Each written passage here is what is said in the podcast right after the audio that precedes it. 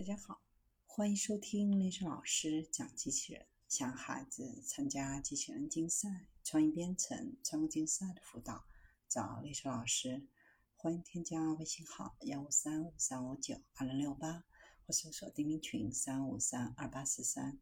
今天丽莎老师给大家分享的是可勘测一千米深度矿井或水下环境的测量机器人。葡萄牙系统工程和计算机技术与科学研究所的研究人员开发了一款名为 U X-ONE Narrow 的机器人。这是一种用于探索地下矿井和其他水下环境的测量机器人。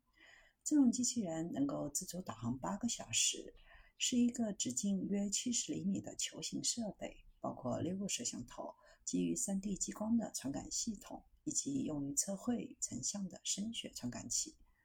机器人采用全新的模块化结构开发，保证高可操作性，在深度以及数据采集、管理和处理方面有比较好的性能。这种机器人在探测深达一千米的水淹井获取相关信息，包括结构状态、地图、确定经济价值的矿产资源存在重要的地质信息。在测量过程当中，能够高精度绘制环境地图，很多功能都是自主，可以使机器人能够在极具攻击性的环境当中识别障碍物。未来希望这种机器人可以更自主的使用，并自动识别环境，获取更多更有价值和有趣的信息。